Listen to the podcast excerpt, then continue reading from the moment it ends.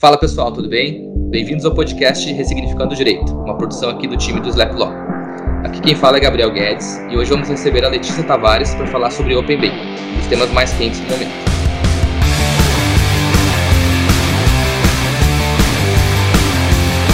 Letícia, muito bem-vinda. Oi, Gabriel, tudo bem? É, muito obrigada aí pelo convite. É, eu já tinha falado isso para vocês antes, mas deixando aqui registrado em, em vídeo e áudio, na verdade, é, eu realmente admiro muito o escritório, vocês têm uns conteúdos muito interessantes, então muito obrigada aí pelo convite. A gente que agradece por ter aceito aí o, o, o convite, né, para falar sobre esse tema aí, Open Banking. É, acho que vai ser muito legal o nosso bate-papo.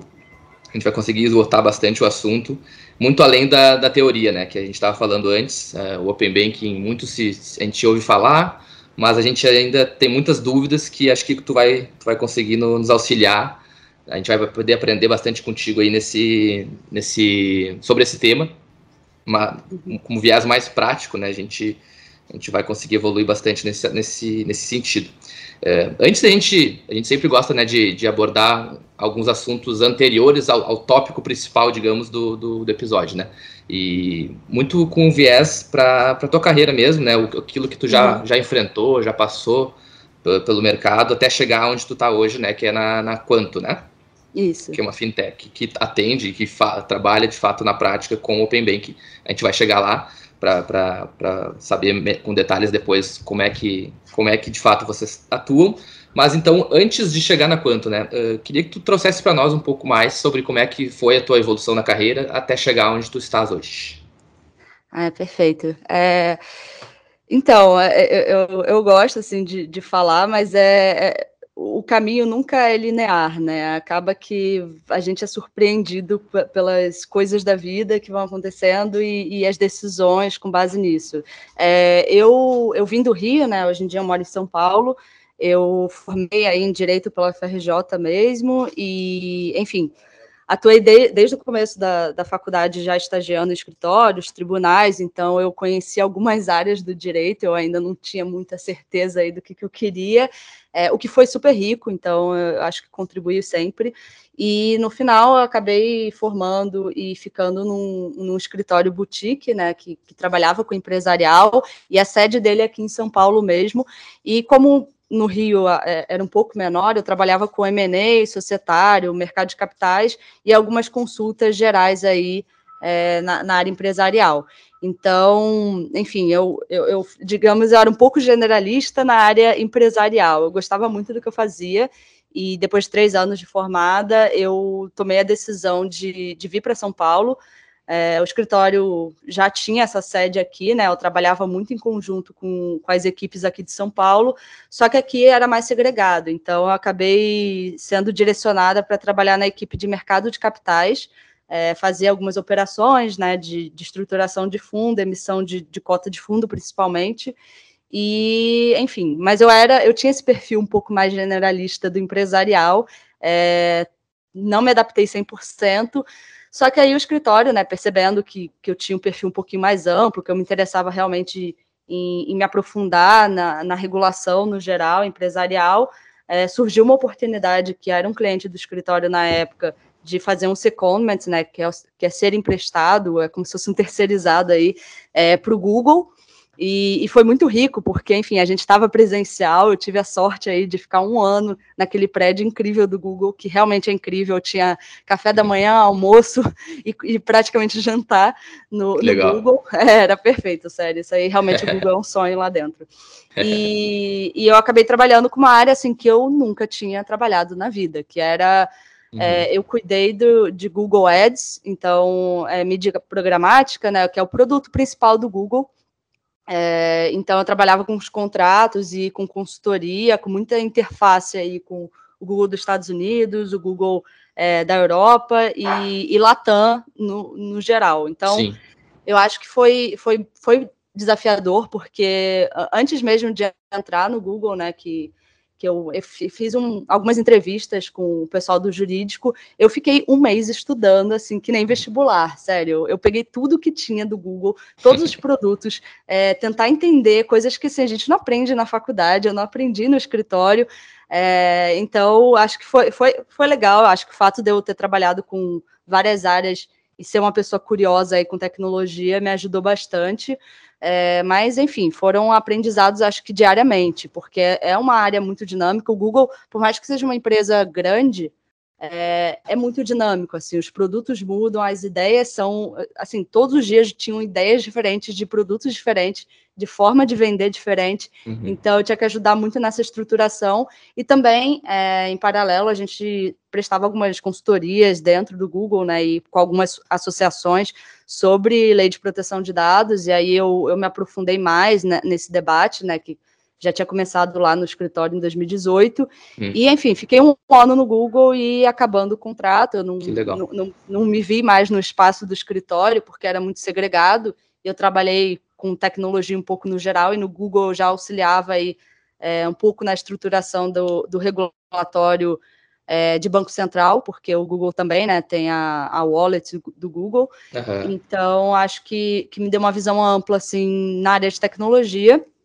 Legal, é... até um, um parênteses, né, que, eh, sobre esse ponto do Google, né, que tu estava comentando, eu, uma uhum. coisa que eu, um detalhe, assim, que eu queria destacar, só que tu comentou, foi sobre a curiosidade, né, de estar tá num, enfim, estar tá num, de, de, a partir dessa, digamos, dessa, dessa atuação mais generalista, e aí aprofundando em alguns, em alguns cenários aí, de algumas, algumas matérias de, de mercado de capitais, como tu comentou, e aí depois chegando no Google, né, e tendo que, de fato, se debruçar sobre uh, assuntos que, como tu comentou, né, são são tu não aprende na faculdade e, e no, no, caso do Google nem no, no, próprio nem no próprio escritório, né, por ser algo muito uh, muito uh, aprofundado, muito ligado ao modelo de negócio do próprio Google, né, do próprio cliente, né, que tu teve então a oportunidade de, de conseguir atuar, né?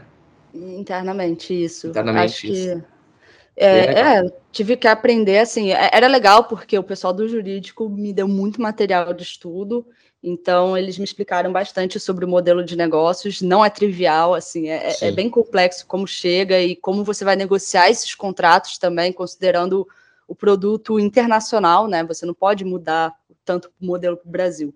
Ah, então, acho que, que foi, foi, foi muito rica a experiência, de, de fato, assim, gostei muito de trabalhar esse tempo no Google porque eles me internalizaram totalmente. Eu, Sim. Eu realmente substituí uma grande advogada que eu super admiro, ela trabalha muitos anos lá. Uhum. Então, acho que isso me ajudou a, a, me posicionar no mercado na parte de tecnologia, né? Eu perceber como é a dinâmica interna de uma empresa dessas para modelo de negócio e, e também que é isso, você tem que abrir um pouquinho a mente. E, e como Sim. a gente tinha falado, né? Porque acaba que muito escritório ainda é bastante tradicional. E assim, só para curiosidade engraçada, eu não tinha uma calça jeans para ir pro Google. é, isso Sério, o dress code é importante, né? Foi, porque assim, no, era estranho se eu usasse roupa do escritório, assim, Sim. no Google. Então, acho que foi peixe realmente fora da, peixe fora d'água, né? Acaba sendo, né? Foi. Vai de terno, enfim, de, de roupa mais social. E aí tu vê o pessoal da empresa de uma de, outra forma de, de, se portar, de se vestir, tu acaba né, tendo que, de uma forma ou de outra, tu tem que estar tá, uh, conversando a língua deles, não só uh, de fato a língua, mas né, o, a vestimenta, todo tudo que, que isso, o, o entorno disso tudo, né, para poder ser acessível, enfim, mostrar uh, essa acessibilidade do advogado, né, não ter a barreira, né. Exato, é, eu acho que é bem isso, porque se, se, se, eu fosse vestida de fato como advogada, é, é, assusta, né? E talvez ah. o pessoal não conversasse da mesma maneira aberta, porque empresas de tecnologia são ideias que, que vêm toda hora e o pessoal vem conversar com você sobre isso. E numa empresa que você está atuando dentro da empresa, né? É, você vai tomar seu cafezinho, tem seu cliente interno ali já. É verdade. Então. Consultas é, no cafezinho mesmo. Consulta no cafezinho, é. Você está sentado na sua cadeira e vem alguém perguntar. Então é, é, interessante, você tem que ficar acessível quando trabalha num, num, lugar desses. E aí foi isso, eu fiquei esse um ano lá no Google, aprendi muito mesmo, me aprofundei muito na área de privacidade também e regulatório no geral. E aí surgiu a oportunidade de, de ir para 99, né, a, que é a, a, de aplicativo de, é, enfim, hoje em dia até de entrega, tem food, tem tudo. Tem tudo, né? É, uhum. é, eu passei um pouquinho esse processo quando eu entrei. E aí, Legal. enfim, eu fui trabalhar com regulatório é, de pagamentos especificamente, né, para a Wallet, né, a carteira digital uhum. da 99, para ajudar a estruturar o projeto. E, enfim, dentro do jurídico existia uma necessidade também de alguém que gerenciasse a área de privacidade, adequação da LGPD da 99, e como eu já estava envolvida nesse tema na, no Google, eu acabei entrando e acabei ficando como é, gerente das áreas de pagamentos e privacidade. Então, também Sim. foi bom para aprender a liderar a equipe, é, organizar uma equipe, gestão de pessoas. Acho que foi, foi uma experiência muito rica nesse sentido. Legal. É, e aí, entrando em Open Banking, assim, como, quanto foi. É, as coisas se conectam muito, né? Porque antes de eu entrar no Google, o, saiu a, a, resolução conjunta, dia 4 uhum. de maio de 2020, no meio da pandemia, e até tinha comentado antes aqui com o Gabriel, é, eu virei noite lendo essa, essa resolução, assim, sério, eu, virei, eu, eu, lembro que eu fiquei até 5 da manhã, porque eu peguei tópico por tópico, linkava com outra regulação, e, e eu achava super interessante o Open Banking já, é, e, e, assim, me debrucei e falei, nossa, tem como eu linkar isso com o LGPD, como é que eu vou fazer isso? É, então... em cima, em cima disso, né, até um paralelo que a gente vai aprofundar mais, mais pra frente, mas é, foi legal porque tu, tu, de alguma forma, tu foi construindo, né, tu foi pavimentando esse teu caminho uh, para hoje estar no Open Bank, né, tá lidando com isso, mas tu foi pavimentando esse teu Sem caminho. Saber sem saber por conta dessa questão que de alguma forma tem essa vinculação, essa, essa anda de alguma forma em conjunto aí com a LGPD, com a privacidade, né? Isso. De modo geral, né? É, e, e, é isso, e, com, com novas tecnologias, né? Que, que, é um tema que me interessava muito.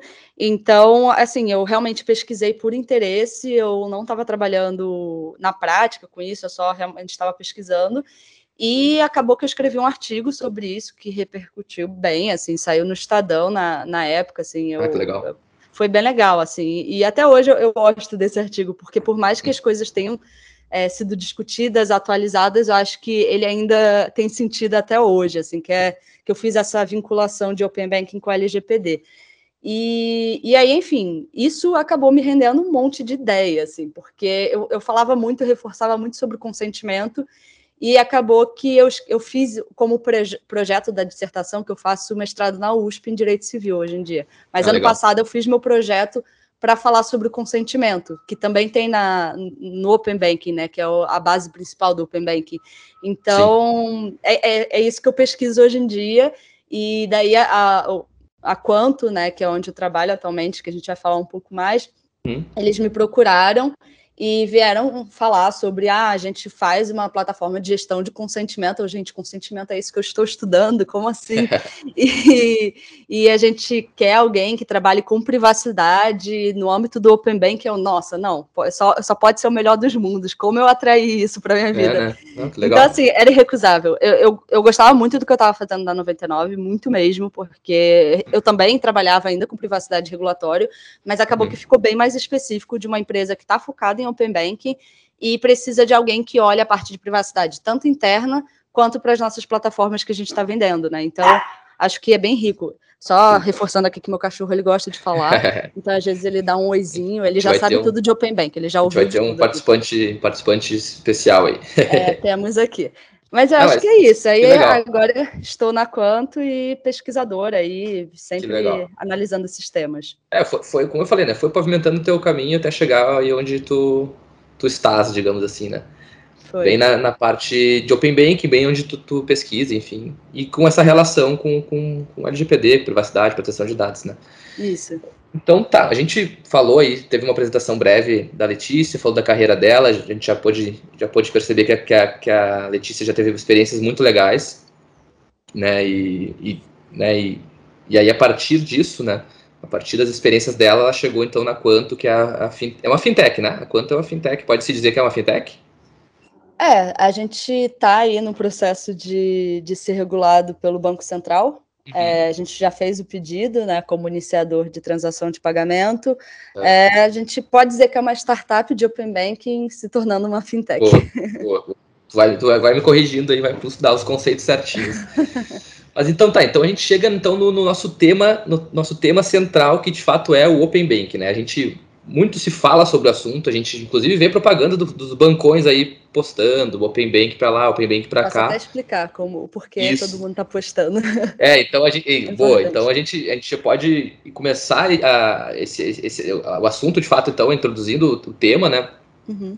É, a tu, então, comentar um pouco para nós o que, que de fato é, é Open Banking, é bem o, o Beabá, que, que, que de novo, né, até eu, eu comentei com a Letícia antes da gente é, entrar no, no ar aqui na gravação do, do, desse episódio, eu comentei com ela, vamos, vamos tentar ser o mais acessível possível para o pessoal que vai que está nos, nos escutando e, e dar muito mais a, a, além, além do que o, o que a gente já leu por aí, né? O que o está tá escrito aí em muita, muito artigo, muito em muitos lugares, né? Vamos, vamos, vamos avançar, vamos falar um pouco sobre a prática, então.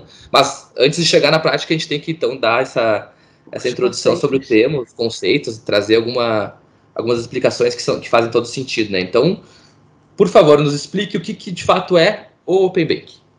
Tá, vou trazer pela norma e vou trazer para a realidade, então. Tá bem. Boa. O Open Banking, o que conceitualmente falando, ele é o compartilhamento padronizado de dados e serviços financeiros, né, por meio da abertura e integração de sistemas, é, com a proposta de possibilitar ao usuário ou ao cliente uma a propriedade sobre os seus dados. Então, é, o, o que, que, quer dizer isso, né? Uh, um, um, uma instituição financeira, uma instituição de pagamentos, ela tem que ter um sistema de abertura dos dados que ela tem do cliente dele, dela ou dele. Hum. E aí transfere de um para o outro num sistema único, né? A gente chama de como se fosse uma única tubulação de água, assim. Então tem, uhum. tem que ser capaz de tirar água de um lugar e passar para o outro sem problema nenhum, fluido, sem nenhuma rachadura, sem materiais de remendo, é uma coisa só. Então tem que ter um sistema único. É, e aí o principal é, fundamento né, do Open Bank é nessa premissa de que o mercado financeiro como um todo tem que adotar uma camada de tecnologia padronizada e, e para ter uma forma simples de comunicação e facilitar né, a portabilidade dos dados conforme o interesse do usuário. Então, o importante é o usuário ele está no centro do, do, do, processo como um todo. Então, simplificando um pouquinho mais esse conceito, a gente está basicamente falando sobre uma troca de dados. Por exemplo, eu sou cliente de um banco há 10 anos, hoje ele me conhece super bem, né? Extremamente bem. Ele está em posse das minhas informações de 10 anos de compra, viagem, boletinho, né? Para para a geração, a nossa geração, dívidas, investimentos. É, ele só não entende o meu perfil financeiro, né? Então, como é que eu gasto esse dinheiro, como é que eu poupo? Mas ele conhece, ele, ele entende tanto esse perfil, desculpa, eu falei não entende. Ele entende o meu perfil financeiro completamente, o meu banco, no caso, né? Ele Sim. também conhece meu momento de vida, então ele sabe é, o que, que, que, eu estou fazendo agora, com o que, que eu tenho gastado, é, será que eu estou é, no momento que eu estou gastando, sei lá, comprando coisas de apartamento, então será que eu estou mudando de apartamento? O meu banco sabe disso, ele consegue ver o meu padrão, né? Só que assim, esse dado, hoje em dia, ele pertence a quem hospeda esse dado, que é a instituição financeira. Aí o Open Bank, ele vira esse conceito de cabeça para baixo e ele entrega a informação na minha mão. Eu posso pegar a pastinha lá de informações de Letícia e levar para onde eu quiser. Isso quer dizer que eu posso levar essas informações para outras instituições financeiras ou outras instituições de pagamento, né, fintechs, e pode, que podem usar esse meu dado para me conhecer melhor. E aí, com essa pastinha em mãos, uma fintech ou um banco, ele consegue entender se, o que, que, eu preciso naquele momento, né? Que tipo de produto ou serviço eu preciso, e vai poder me, me auxiliar conforme o meu poder aquisitivo, o meu perfil financeiro, e é, pode se beneficiar de conhecer melhor quem está do outro lado da tela, né? Então, Sim. ele pode me oferecer um serviço mais padronizado. Acho que, em, em conceitos gerais, é, é um pouco disso. E aí e fala, uh, tem, muito, tem muito a ver então com, com aquilo que a gente já, de alguma forma, já tem né, um certo conhecimento, já está mais habituado, que é a questão da, da, portabilidade dos dados mesmo, né? Já uhum. existia uma certa portabilidade de, de outros, em outros assuntos, até o próprio celular, por exemplo, linha telefônica. Então, esse conceito de portabilidade, acho que a gente poderia, então, se, uh, se dizer que é que a gente está trazendo para o sistema financeiro de modo geral, né? para os dados financeiros nossos. Então, a gente portabiliza o dado de um uhum. banco X para o Y, ou para uma fintech, né? Seria mais ou menos isso. É isso. O que se tem muito discutido, inclusive na, na academia mesmo, né, é sobre é, até que ponto é, seria um direito de por, a portabilidade nos termos lá da Lei de Proteção de Dados. Só lembrando que o Open uhum. Banking ele não é só sobre pessoas físicas, né? Ele também tem compartilhamento de dados de pessoas jurídicas. Então, Legal. em parte, ele se aplica, a, a, a Lei de Proteção de Dados pode ter uma interseção, mas também a gente tem que olhar, por exemplo, a lei de sigilo bancário, é, o consentimento expresso, né? Legal. Então, acho que sim, existe a, a, discussão hoje se isso se enquadraria como portabilidade de dados, mas, assim, eu, como pesquisadora, diria que sim, é, uhum. que é uma portabilidade de dados, e, e, não seria da mesma forma que é de, de telecom, que, por exemplo, significa Sim. o encerramento da relação.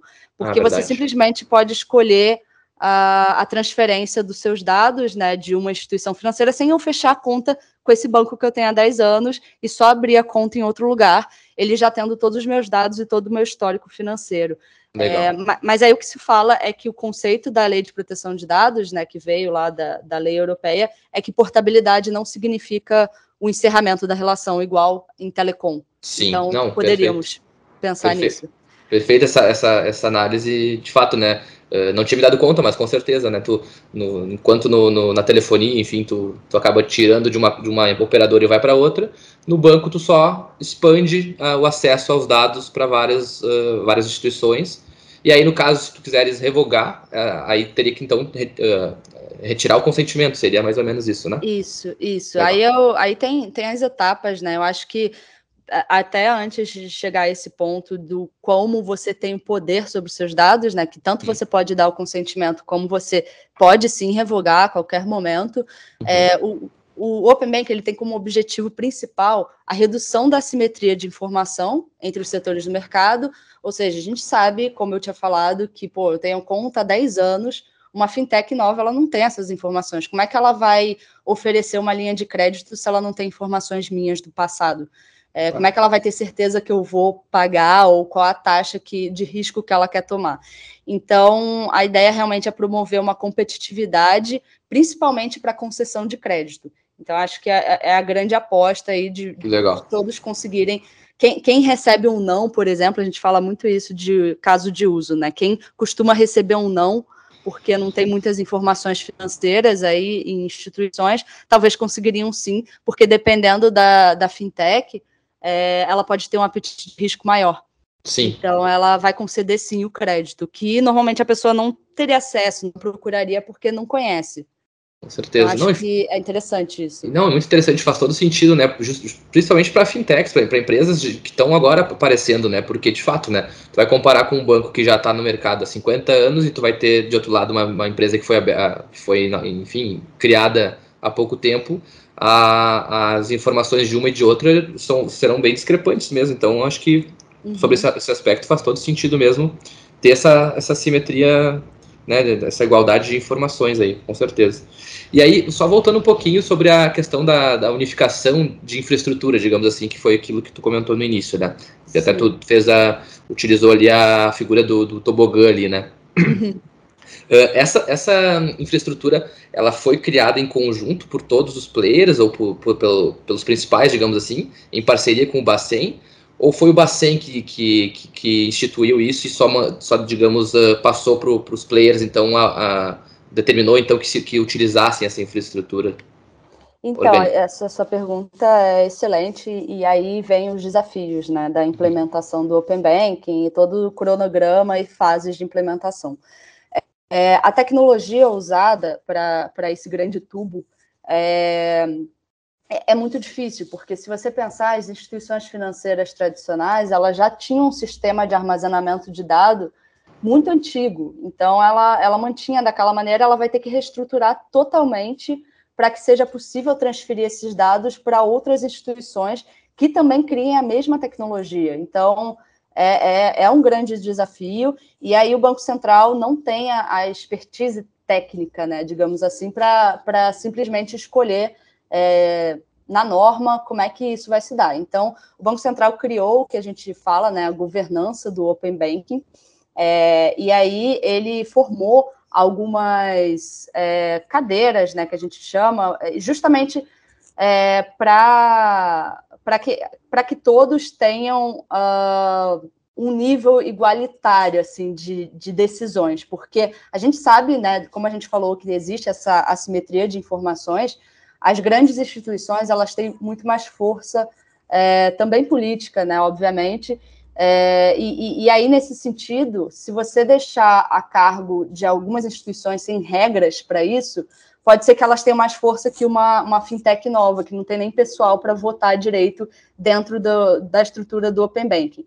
Então, o, o, Banco Central criou o que a gente chamou dessa governança, autorregulação do Open Banking, e definiu uma série de entre, entregáveis em, em três é, níveis de regulação. Então, a gente tem uma estrutura de três níveis, que é composta por um nível decisório, que é composto por um conselho deliberativo responsável aí por tomar as decisões em nome da autorregulação e definir qual que vai ser o conteúdo da convenção da autorregulação. O Banco Central ele tem a palavra final nessa estrutura que ele criou de governança. Então, as instituições participantes, né, porque a gente tem as instituições que são obrigatórias a participar do Open Banking, que são as grandes instituições financeiras, e, e as instituições que oferecem é, conta depósito, etc., e iniciadores de transação de pagamento. Eles são obrigatórios.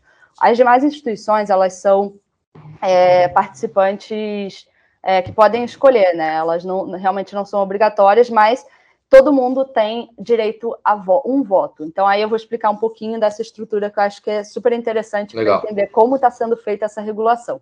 Então, sim, a gente tem esse conselho deliberativo, que ele é o responsável pelas decisões, é, e aí, um nível administrativo, ele é composto por um secretariado, que é responsável pela gestão administrativa dos trabalhos da autorregulação, ou seja, eles preparam a ata, pauta, gestão de agenda e documento, e tem um nível técnico, que é composto pelos grupos técnicos de trabalho, que são responsáveis por propor e discutir as propostas técnicas, né? Ou seja, como implementar isso e criar esse grande tubo, que aí uhum. sim são os grupos que fazem, as associações de empresas, né, de instituições que participam, fazem parte. E aí você tem grupo técnico de segurança, é, de interface, de experiência do usuário, é, de comunicações, de política, risco, compliance, de dados. Então, eu faço parte é, das discussões no grupo técnico de política, risco e compliance. Então, vou uhum. dar um exemplo de, sei lá, toda semana a gente tem reunião, né?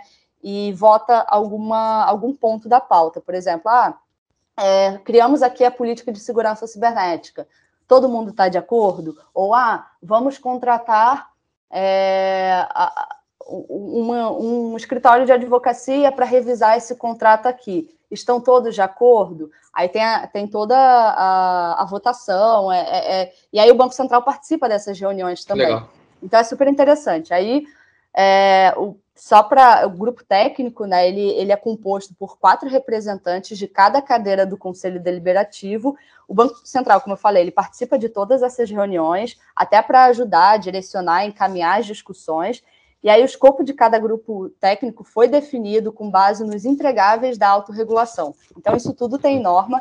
E aí, mais recentemente, foi criado um grupo técnico para cuidar da implementação, que foi dividido em vários grupos de trabalho, tá? Então, uhum. é, é, como eu falei, é bem complexo, porque você precisa definir o certificado digital, qual, que a gente, qual certificado digital a gente vai usar, é, como é que a gente vai fazer o tráfego desse dado, que empresa a gente vai contratar para garantir que que os dados estão ali dentro. Então, Sim. eu acho que é um nível bem complexo, né? Porque se você pensar bem, uh, tem interesses conflitantes ali dentro. Então, só para direcionar mais ou menos quem participa. Então, a cadeira 1.1 tem a Febraban, que é a Associação uhum. de Bancos.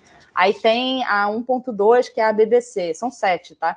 E Sim. aí você também tem um, um conselheiro independente ali dentro para para desempate, né? E aí, a, a, Quanto, a gente participa da Câmara Inet, que é uma associação que faz parte do Google, por exemplo, que é legal, eu, eu encontro o pessoal em algumas reuniões, é, Nubank, Mercado Livre, que são as empresas mais de, de tecnologia, né, digamos assim. Legal. Então, a gente faz parte dessa cadeira aí e tem, é como eu falei, tem interesses bem conflitantes ali de interpretação da norma, mas, é, e é bem dinâmico, assim, você tem sim discussões, é, e aí tem o, o, grupo técnico, né, que é de segurança e, e de criação aí é, do, da, da, plataforma em si. Eles estão trabalhando bastante, de verdade, assim, cada é, mesmo que o cronograma tenha suas fases, né, o Banco Central ele separou em fases justamente por saber que é a criação de um ecossistema, não é simplesmente um produto é, financeiro, então ele separou em fases e toda hora eu acho que a gente vê uma notícia de que ah, Banco Central é de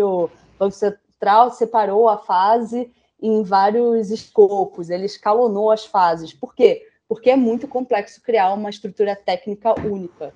É, e aqui no Brasil, sendo feito junto com o Banco Central, é diferente, né? Porque o exemplo nos Estados Unidos é, foi feito pelos próprios participantes. Ou seja, uhum. eles criaram essas interfaces privadas entre eles. Mas quando você está falando de envolver todos os agentes aí do sistema financeiro é, e, e envolver o próprio Banco Central, é bem mais complexa a estrutura.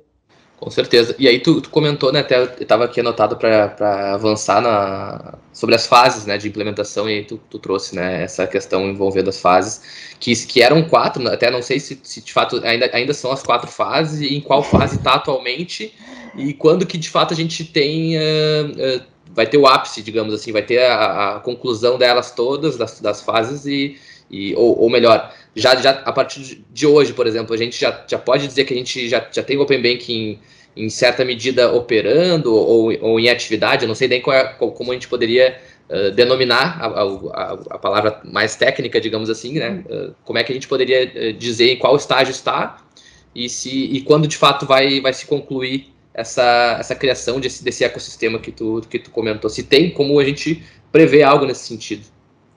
Olha, é, tem um lado complicado, né? Porque o, essa semana mesmo veio uma, um escalonamento da fase 3, mas eu vou tentar dar, no geral, o que tem acontecido, assim, uhum. porque realmente é, é, é, uma coisa complexa, assim. Então, assim, a, a, gente tem quatro fases, né, de implementação, só que, e aí cada fase, o Banco Central acaba incluindo um tipo de dado diferente para ser compartilhado, porque lá no, na resolução conjunta número 1, um, é, ele fala quais, os, é, quais são os dados que podem ser compartilhados aí, é, o escopo de dados e serviços, né? E aí ele re resolveu separar isso em fases, justamente porque pode ficar mais complexo e tem que ficar testando para fins de segurança mesmo.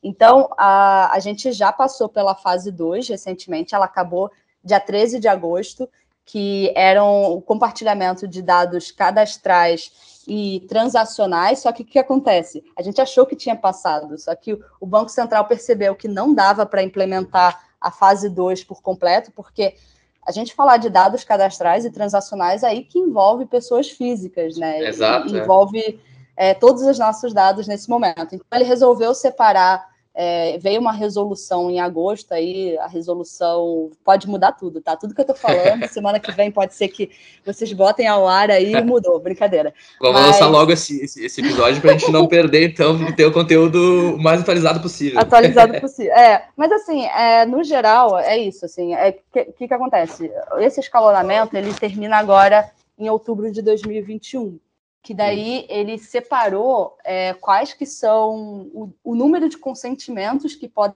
ser dados, justamente para não sobrecarregar as instituições e testar se de fato está funcionando, se está realmente transferindo os dados, se tem um, um, sistema seguro. Então ele separou, ah, por exemplo, é, 0,1% de consentimentos válidos por instituição é, era até agora em setembro. Aí tem, são quatro ciclos dentro da fase 2, só para você ver que as coisas. É, aí ele bota limite de chamada.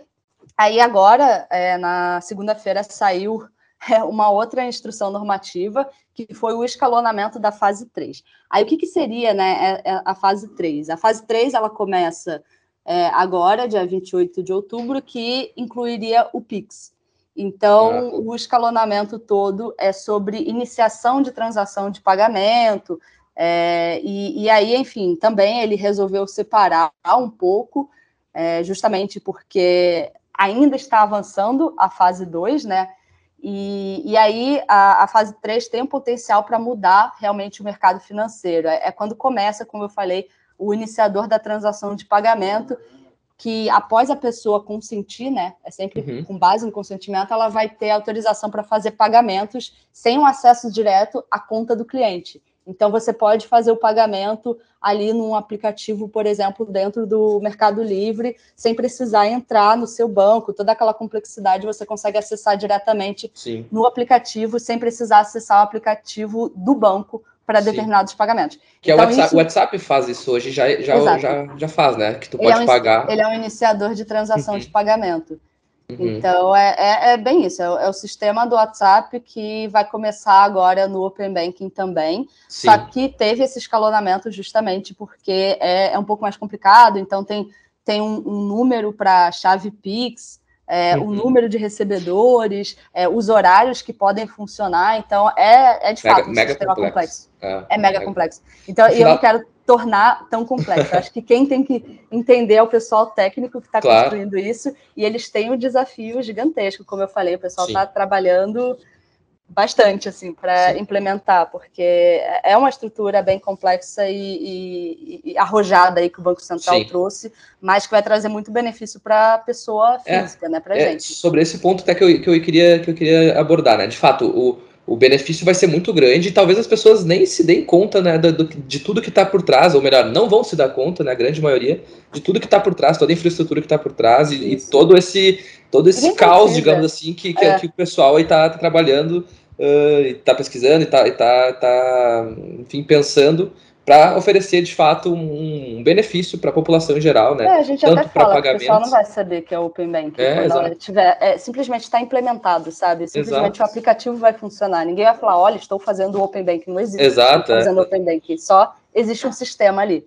Exatamente. Então, e os benefícios vai ser. E aí eu queria. É, é sobre esse, essa questão dos benefícios que eu queria daí abordar contigo, né? Porque a gente já falou sobre o crédito, que talvez seja o maior, né? Porque tu vai ter um leque de opções de crédito muito mais variados, né? Muito, e, a, e digamos, as, as empresas, os bancos, as fintechs vão ter acesso então ao teu histórico de, uhum. de bancário desde o dia 1 que tu criou uma conta bancária, né? Seria mais ou menos isso. Então tem, temos o crédito como principal benefício temos, digamos, a facilidade que o Pix já nos trouxe, mas talvez agora com, esse, com essa questão do iniciador de pagamentos vai ser mais fácil ainda, né? Tu vai clicar e já vai pagar e já vai transferir o valor. Então, para os mais conservadores, talvez isso seja um pouco assustador, né? O uhum. próprio Pix já é assustador para muita gente, né? Sim. Mas talvez então haja aí uma, uma, um, certa, uma certa, um certo tempo aí de, de amadurecimento do, do, da população em geral para evoluir nesse sentido, mas né, vai ser oferecido desde, desde logo, daqui a pouco, então vai, já vai ter isso sendo impactado na, na, na, vida de todo mundo. Mas além desses dois pontos, tem, a gente conseguiria destacar mais algum assim que, que tu vê assim como, como um benefício de fato na prática mesmo para a população claro. em geral? Ó, primeiro, até voltando assim, o, o, ponto que você falou sobre a comunicação, né? né porque uhum. o Open Bank ele só vai funcionar se as pessoas efetivamente usarem o Open Banking. Então, para isso, a população precisa sim é, entender. Então, vocês devem ver aí que é, os bancos é, têm investido bastante nas propagandas sobre Open Banking. É, e, e, isso faz parte ali do grupo técnico de comunicações, né? Isso é tudo acordado entre as instituições, de que maneira vai explicar para a população o que, que é isso, porque o sucesso depende do usuário usar o sistema.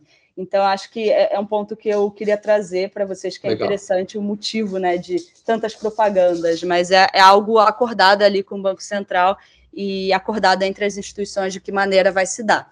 E aí, é, eu acho que é isso, né? A gente falou bastante sobre a estrutura como um todo, mas está muito abstrato, né? E aí, Letícia, como é que isso funciona? Então, eu vou falar um pouquinho do, dos exemplos de casos de uso do Open Banking, que a Quanto, né, onde eu trabalho, já implementou, e aí eu vou explicar o modelo de negócio dela, em alguns parceiros nos últimos cinco anos de empresa e que estão sendo desenvolvidos aí para o mercado.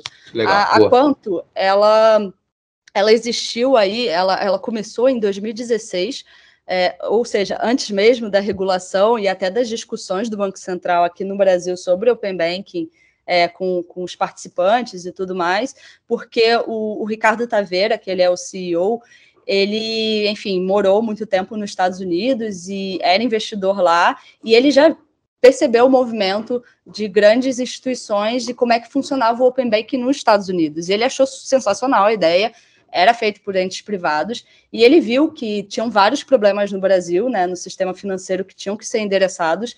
Então ele veio com a ideia de, nossa, então eu vou ser uma empresa que vai implementar o Open Banking, eu vou oferecer essa estrutura, né? Vou oferecer esse grande tubo é, privado, eu vou criar, e, e, vamos compartilhar esses dados entre as instituições.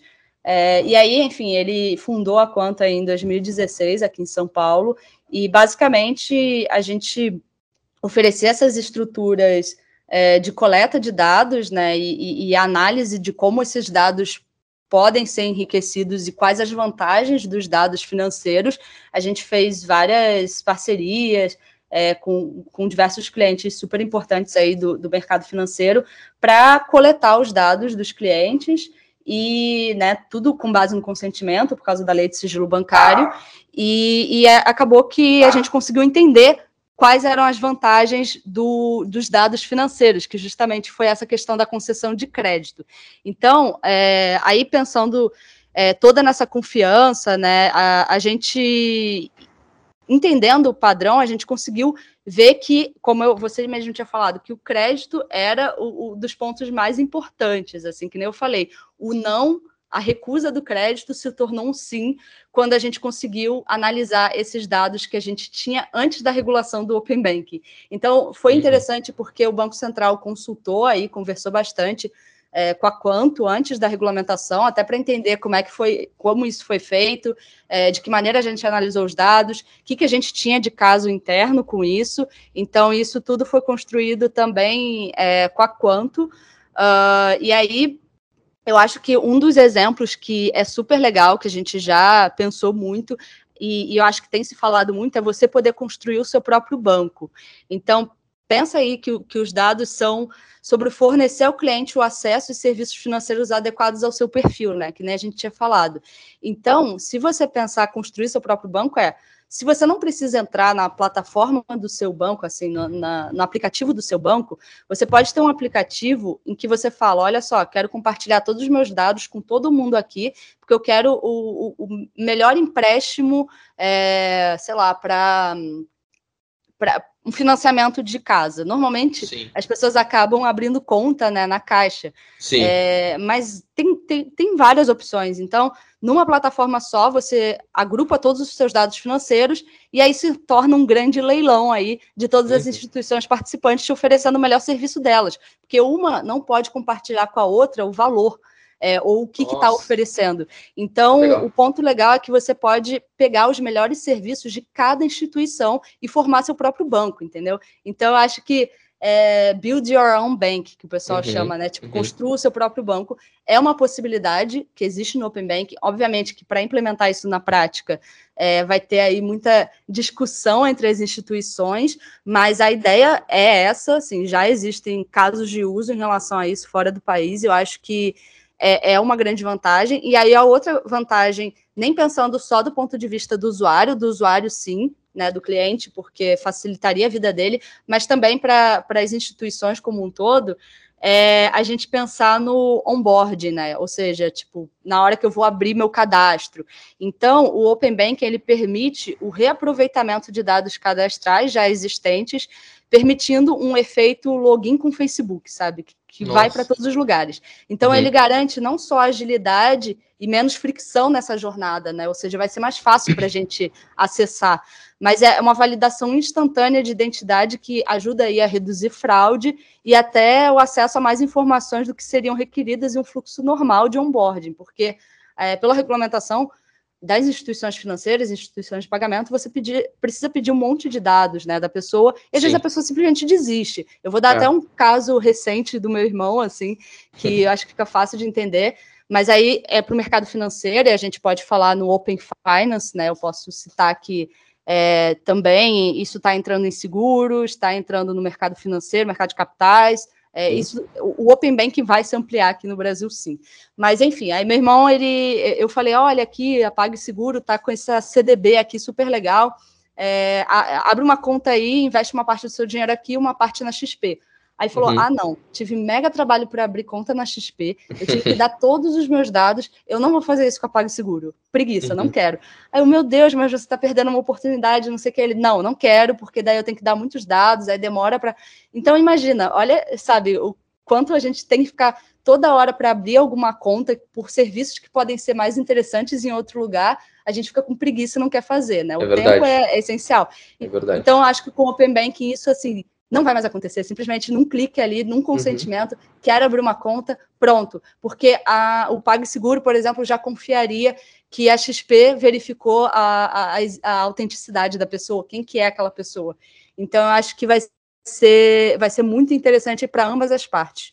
Com certeza, nossa, bem, muito interessante mesmo. Porque, de fato, né, uh, uh, essa, essa experiência do, da XP foi uma experiência, mas tem outras diversas uh, que, por exemplo, ah, tem que tirar foto, tem que fazer não sei o quê. É isso, isso, Já, já inviabiliza, né? É a experiência do usuário que aí tu, tu acaba até esses dias, tá, uma, uma, uma, colega minha também ali do, do escritório, da, do Slap também, comentou, né?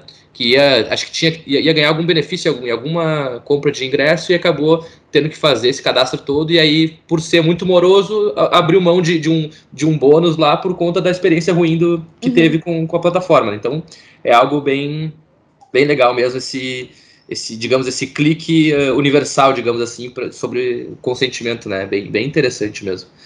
E avançando então sobre esse eh, outros, outros aspectos, né? A gente falou bastante coisa, e a gente fez um. Já, já até fez um, um paralelo inicial ali sobre a LGPD e Open Bank, e aí questão envolvendo o, aí, sobre o Open Bank que é aplicável então uh, para pessoas físicas, jurídicas, então que a LGPD não, ser, não seria aplicável na, sobre o aspecto das pessoas jurídicas, né? Então, fazendo esse paralelo e, a, e, e focando na questão do consentimento, né?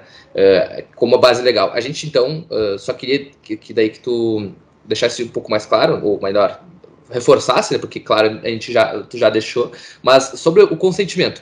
Uh, é, é, a única base legal, então, que a gente teria para utilizar, né? Para, de fato, o, detentor do dado, enfim, o usuário, uh, conceder ou não uh, o acesso para o banco, para a fintech. Seria unicamente o consentimento à base legal de tratamento, seria isso? Isso. E aí, é, esse ponto é, é, bem interessante mesmo de ser falado, porque se você olhar, é, comparar né, o, o consentimento, a, o conceito de consentimento do Banco Central com o conceito de consentimento lá da Lei de Proteção de Dados, existe uma diferença que eu acho que torna o, o, trabalho de interface entre as normas um pouquinho mais complexo do que parece, porque uhum. no consentimento da, do Open Banking, ele fala de manifestação livre, informada, prévia e inequívoca de vontade, feita por meio eletrônico. Primeiro que uh, só pode ser feito por meio eletrônico o consentimento do Open Banking, né? A lei de proteção de dados não é exatamente assim, pode ser uhum. físico também. E aí ele fala de consentir com compartilhamento de dados ou serviços para finalidades determinadas. Lá na lei de proteção de dados, o consentimento é, é sobre o tratamento de dados. E o tratamento de dados tanto pode ser é, compartilhamento, quanto pode ser outras coisas, né? Como uhum. é, o, o armazenamento, enfim, o, o, outras formas de tratamento de dados.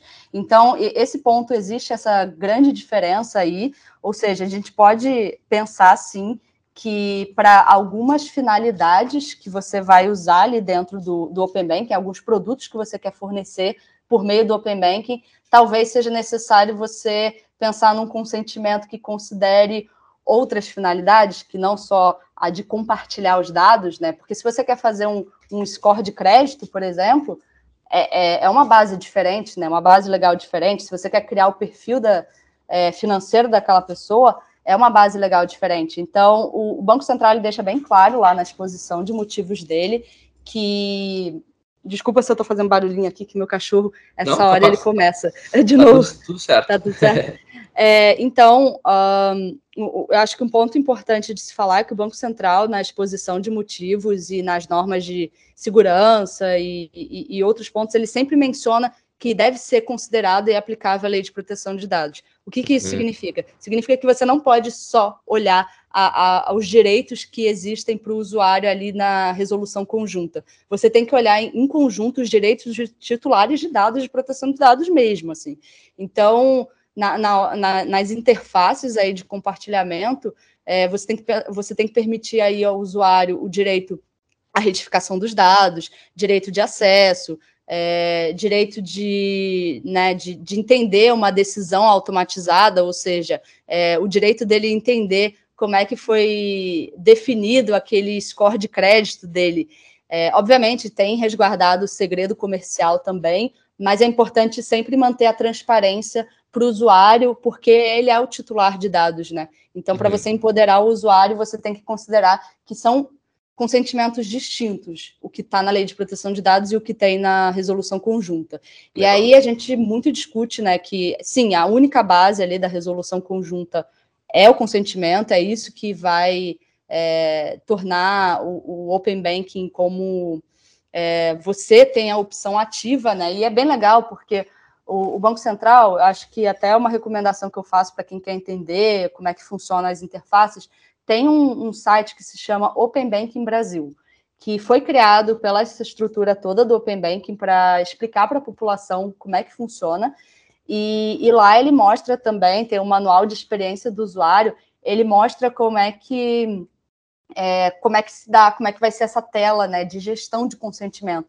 Então, na gestão de consentimento, se você for olhar lá antes de dar o seu ok, ele vai falar todos os dados que são obrigatórios compartilhar, é, ele vai falar seu nome todo, CPF, para de onde você quer tirar esses dados, para onde quer levar. É, tem um limite de 12 meses, né? Na lei de proteção dos dados não fala em limite, mas a, na resolução conjunta fala que são até 12 meses o consentimento, e aí as instituições têm que renovar esse consentimento, e dentro dessa plataforma mesmo de gestão de consentimento, tem um, um, um, clique lá de revogar o seu consentimento. Poxa, eu não quero mais compartilhar meus dados. Você pode fazer isso a qualquer momento. Então, acho que é, é, é, muito rico, assim, porque considera a experiência do usuário, né, para não ter fricção, para que seja uma fácil navegação, e ao mesmo tempo ele empodera o usuário porque é bastante transparente o processo e tem bastante informação lá nas, na, nas telas, né, que vão Sim. mostrar para compartilhamento. Então, eu acho Oi. que é bem legal. Bem legal, bem legal. E esse detalhe que tu comentou, né, de, de, de ter uma duração de 12 meses, né? Cada 12 meses, uhum. então, tem que se renovar. É um detalhe bem importante, né? Porque, de fato, às vezes tu consentiu com, com, com banco X ou Y, com a fintech X ou Y, e aí acaba que depois tu não, não precisa mais, enfim, e aí se tu não renova, renova então cai, cai por terra, então, o, o teu consentimento. Seria mais ou menos assim. É isso. E, e, e dependendo do caso, uh, o consentimento até vai ser mais curto. Por exemplo, ah, para abertura de contas, por que, que eu vou dar 12 meses? Então, uhum. você pode reduzir o, o, prazo de consentimento e, e até recomendado aí para as instituições que elas mostrem o tempo necessário, não simplesmente botem com um padrão 12 meses. Não, para essa finalidade aqui, eu só preciso do seu consentimento por seis meses. Uhum. Então, uhum. tem esse ponto também, você e, e, e, aí nessa, nessa plataforma você consegue ver quando vai vencer seu consentimento. Bem então, interessante. Então, muito vou legal acessar isso. depois, vou acessar depois uma olhada. tem que tentar. muito legal. Acho que alguns bancos já estão disponibilizando né, no aplicativo. Sim, não, bem legal. Bem, é, de, de, fato, é, é, um, é um mundo à parte, né? E com bastante coisas complexas, mas também, como eu falei, com muitos benefícios aí que a gente vai começar a sentir aí ao longo do, do tempo aí, né? É, que mais que a gente pode falar aqui? A gente falou com bastante coisa, na verdade, a gente já esgotou bastante o, o, os assuntos. Uma, uma, uma, um detalhe que eu, que eu até tinha notado e acabei esquecendo, deixei anotado aqui no, no, no, lado e acabei esquecendo e tu, e tu trouxe uh, de novo, é, é, fazer essa diferenciação também, né? Porque a gente, como a gente, eu comentei, né? A gente ouve falar muito de Open Banking, mas também se ouve falar de Open Finance e, e de, se Sim. de fato são coisas iguais ou são coisas distintas, qual, qual, é, qual é a diferença de uma para outra. Então, acho que seria legal até puxar esse gancho que tu, que tu trouxe antes sobre o Open Finance, né? O que, o que uh, é tudo é, é, totalmente diferente do Open Banking ou tem alguma coisa a ver? O que, que a gente conseguiria uh, aprender contigo a respeito desse, desse, desse conceito de Open Finance? Não, sua pergunta é ótima, é, eu acho importante. Teve um, um, período que o Banco Central ficou em dúvida se mantinha o nome Open Banking ou se tornaria Open Finance. Uhum. É, por que o Open Finance? É, pela experiência lá da Inglaterra, que se chama Open Finance, é, não incluem só dados do sistema bancário, né? incluiriam também é, dados de seguros, dados de é, investimentos. Então, não seria só banking, é, digamos assim. E é, só que aí, como já tinha sido muito lançado, né, os grupos técnicos de comunicação falaram: nossa, mas a gente já fez a campanha toda sobre Open Banking. Como é que a gente vai trocar tudo agora e confundir as Sim. pessoas com Open Finance? Então, o Open Finance, na verdade, contemplaria outros dados que não só do sistema bancário. É, eu não sei se vocês têm visto, mas existe já um movimento da SUSEP, né, que é a, o órgão regulador é, da área de seguros, que se inspirou aí na normativa do Banco Central para criar o que eles chamam de Open Insurance. Uhum. Então, e isso tudo vai virar Open Finance. É, meio que o, o, Banco Central ele, ele foi o precursor aqui no Brasil de, do Open, né? Porque uhum. existe já esse movimento mundial, é global mesmo, de, de Open Data, eventualmente. Então, Sim. isso já tem sido discutido até na ANS, ou seja, para é, abertura de dados de saúde, e uhum. todos eles estão se inspirando aí no modelo do Banco Central e no modelo regulatório, e, e inclusive essas, a, a tecnologia que está sendo criada também pode ser aproveitada para outros sistemas. Então, em algum momento, a gente até vai falar em Open Data. É, então, é um movimento realmente que tem acontecido no mundo inteiro, assim, é bem interessante. Sim. Bem legal. E, e, e, seguindo a mesma lógica do que, do, do que, teve, do, que aconteceu também no, no, sand, no sandboxes, né? Porque teve Isso. Bacen, aí depois foi para o seguro também, então, né, acho que é, na mesma linha, então, com, com, com essa abertura de dados também. É, Bem. o Banco Central tem um papel muito interessante aqui no Brasil, né? Eles fazem uma grande pesquisa aí do que, que tem funcionado bem fora do país, uhum. fazem a pesquisa mesmo, assim, eles vão em associações que estudam sobre isso, conversam, é, testam modelos de fora, na exposição de motivos da resolução conjunta, ele fala um pouco desses outros modelos e de como eles chegaram a essa regulação. Essa discussão toda do Open Banking começou, acho que é, em 2018, mais ou menos, com, com participantes do mundo inteiro, e, e aí ele, ele tem feito isso para inovação, né? Porque é o que a gente chama lá de é, ele chama né, de agenda BC Hash. No uhum, site do Banco uhum. Central também dá para acessar todas essas informações. Ele tem trazido outras pautas, até de sustentabilidade, modelos de fora. Então, o Banco Central aqui no Brasil tem esse trabalho bem feliz, assim, de, de, de, trazer inovação num, num sistema e, e, buscando a inclusão mesmo de Sim. todo mundo. Sim. Ah, muito, muito legal. Bastante conteúdo que a gente conseguiu uh, avançar aqui sobre Open Banking, enfim, sobre dados e, as, e as, os benefícios que eles nos, nos né, a gente vai conseguir oferecer, poder utilizar a partir, de, a partir do Open Bank, enfim, né? Uhum. É, então a gente falou de muitas coisas uh, de certa forma técnica, né? E, e com, com, esse foco na área financeira e de dados. E eu queria daí, uh, já se aproximando para o final da nossa conversa, que até a gente acabou se estendendo um pouco, mas de fato uhum. é, é, um tema que, que demanda uh, demanda a gente aprofundar de fato, né? Porque como eu falei lá no início, a gente vê muita coisa sendo, sendo escrita, assim, notícias e tudo mais, mas, mas no final das contas a gente pouco se tem da, da prática ou, ou pouco se, pouco é palpável de fato, né, sobre o é. tema. Então acho que é, foi muito interessante a gente poder aprofundar algum, algumas algumas frentes aqui sobre esse assunto. Mas aí voltando sobre a, parte um pouco mais jurídica, e, e aí com foco aí no, na, na, nas pessoas que, que acabam, na nossa audiência, a gente até pode se, se, se, se, achar um pouco aqui no nosso podcast, a gente acaba tendo bastante feedback é, de, de, estudantes, enfim, de, de da, da, do pessoal que está se, tá se encaminhando para o final da faculdade, enfim, uhum. e, e muitos se inspiram e, e, que querem saber mais sobre assuntos, ou, ou sobre esses assuntos, e, e mais do que isso, né, sobre a carreira mesmo, né, sobre eh, de repente se inspirar na, na, na tua trajetória aí que, que, a gente comentou no início, de, de passar por uh, tá escritório tradicional, aí conseguir, digamos, uma, uma, uma oportunidade em uma empresa de tecnologia. Uh, o que que tu, o que que, uh, eu queria te ouvir um pouquinho, o que que tu, tu recomendaria, enfim, para esse estudante, para para essa, essas pessoas que querem de fato ingressar, né, sair um pouco da, da advocacia tradicional, né, e, e conseguir tra trabalhar, ou enfim, ter essa, essa, esse envolvimento com a tecnologia, né? Unir a tecnologia e o direito, inovação, enfim, uh, trilhar esse caminho um pouco mais fora, digamos, do, do normal aí que a gente está tá habituado. O que, que tu daria de dica para esse pessoal?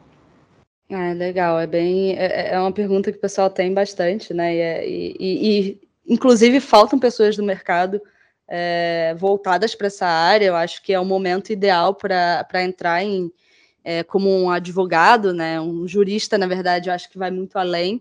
Uh, você tem que entender de negócio também e, e, faltam pessoas no mercado de fato assim a gente tem tentado fazer alguns cursos aí sobre essas áreas porque não tem muita gente é, o que eu mais vejo de verdade, assim, quem se interessa, eu espero que a pessoa realmente vá atrás, porque o que eu mais vejo são vagas na área, assim, o Sim. tempo todo eu recebo pedindo recomendações de advogados nessa área, assim, não tem. Então, são poucos, é, você não vai tirar, você tem que ficar tirando de um lugar e de outro, entendeu? Então, acho sim. que é uma pergunta importante, sim.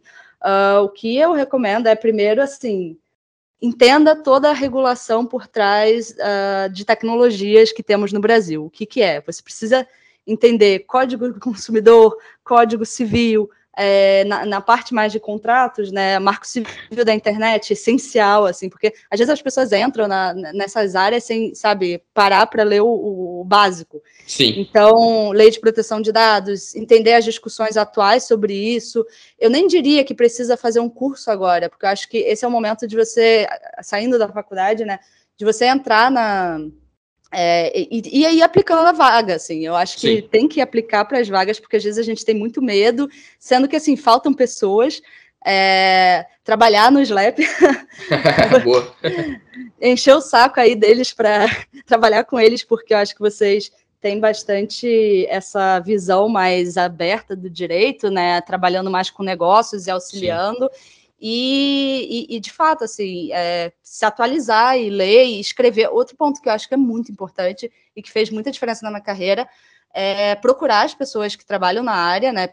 É, até para formar essa rede, porque é Sim. é isso, as vagas surgem, mas às vezes a gente não sabe com quem, quem indicar, que tipo de perfil seria legal ali. É, então as pessoas têm que te procurar também, né, para você poder indicá-las é, pedir conselho né, dessas pessoas que já atuam na, nas áreas que a pessoa se interessa, é, perguntar o que, que ela pode ler, estudar e escrever artigos sobre isso. Você está estudando? Tipo eu, deu aquela ideia de, nossa, eu posso ligar esse assunto com esse, porque daí você começa a discutir com outras pessoas sobre aquele tema, e é isso, conhecendo pessoas, você acaba entrando de fato nesse mercado, porque ele ainda é pequeno, é, parece que tem muita gente, né? A gente olha assim, mas não tem. Eu acho que todo mundo acaba se conhecendo, é, principalmente nessa área de regulatório do Banco Central, é, na parte de inovação, todo mundo se conhece. É, e eu não digo que tudo é concentrado aqui é, em São Paulo, porque não é. Tem, tem diversos lugares, existem muitas associações pesquisando sobre isso. Então, sei lá, eu, eu poderia citar o Lapin, lá em Brasília, é, tem o ITS, é, tem o Instituto Data Privacy, então uhum. acho que existem várias possibilidades nesse meio, né? Você não precisa só trabalhar em empresas de tecnologia, existem diversos escritórios de advocacia que estão mais à frente, que nem é, o, o, próprio SLAP. E, uhum. e, também é o que eu falei, e existem essas associações que você pode ser um, um pesquisador da área. E, e, de, e de verdade, assim, eu trabalhando com o Open Bank, a gente contrata associações para nos ajudarem ao a compreensão de alguma norma do Open Banking. Então, Sim. eu acho que tem uma ampla gama aí, e procurar na faculdade também grupos de pesquisa, eu acho que quase todas as faculdades agora têm alguma frente de pesquisa em tecnologia. Uh, aqui na, na USP tem várias, eu, eu, vi que na UFRJ, né, que eu estudei também, uhum. e, e, na URGS também, é, inclusive no, aí no Sul eu conheço muita gente na área, eu acho que que é, é, é uma, um lugar muito interessante. Eu falo para a Estela que eu tenho muita vontade de visitar vocês. Já morei em Porto Alegre, né? Ah, é? é morei, né? Tá. Estudei Será muito bem-vindo aqui no escritório quando, quando vieres. Ai, tô, tô animada, viu? Porque eu já vi que é super legal. Não, é, então, eu acho que é isso, assim, eu acho que, assim, estudar e, e procurar as pessoas que trabalham na área, é, e, e, é, eu não digo necessariamente que você precisa fazer cursos, mas eu acho que Cada um tem sua metodologia de estudo, então tem gente que prefere Sim. fazer curso é, e seguir páginas como a de vocês, que vem com Sim. um monte de conteúdo super interessante e atual, assim. Sim. É, isso, e, e, voltando naquele ponto lá que eu acho que é chave também, né? Que é a curiosidade, né? Quanto uhum. mais tem que, tem que ser curioso, né? Para estar tá num. Pra, né, se tem vontade de estar tá, tá, uh, trabalhando com, com temas relacionados à tecnologia, direito, inovação, e, e, qualquer outro, mas, mas focado nesse, nesse, nesses, nesses assuntos, tem que ser curioso, tem que ir atrás, né? Tem que. A gente sempre brinca, tem que ser inquieto, né? Não adianta. É. Não, não, não dá para ficar parado esperando o conhecimento cair no nosso colo, né? A gente tem que ir atrás e buscar se conectar, como tu falou também. E, e todos os lugares do, do Brasil mesmo, a gente sempre tem algum polo de inovação, alguma coisa que a gente é. consiga frequentar, visitar e se, se conectar um pouco mais para estar tá perto de fato, daí quando de repente aparecer uma vaga, ah. né, como tu comentou, a gente tem daí, a gente tem essa, né, tem como indicar, enfim, conhece mais pessoas, Sim. né. Recife também tem um polo super legal tem, de tem. startup, né? É verdade. Eu, eu, conversei com a, com a associação lá de, de tecnologia que veio da UFPE, eles, é, é, muito legal também, já morei em Recife, então eu conheço o pessoal de lá e, nossa, eles realmente estão super para frente dos assuntos de tecnologia. Então, acho que assim, o Brasil inteiro tem os seus polos, sim, e tem, tem muito espaço, assim, pode parecer que não, mas eu acho que indo atrás tem bastante espaço, assim, para todo mundo. Com certeza, com certeza. Bom, acho que a gente conseguiu esgotar muito, muitos assuntos, além do Open Bank, inclusive, carreira e tudo mais, acho que foi muito legal o bate-papo. Queria, queria agradecer a Letícia aí pelo, pelo tempo e pela disponibilidade de agenda aí para a gente conversar um pouquinho sobre esses temas todos aí. E, né, muito obrigado, Letícia, por, por, por esse tempo todo aí. Não, eu que agradeço, adoro conversar sobre isso, falar de Open Banking, assim, eu, eu sou uma pessoa muito animada, se estivessem me vendo por vídeo, iam ver a minha cara de animação, assim, falando do tema. Então, obrigada mesmo pelo espaço e, e pelo bate-papo.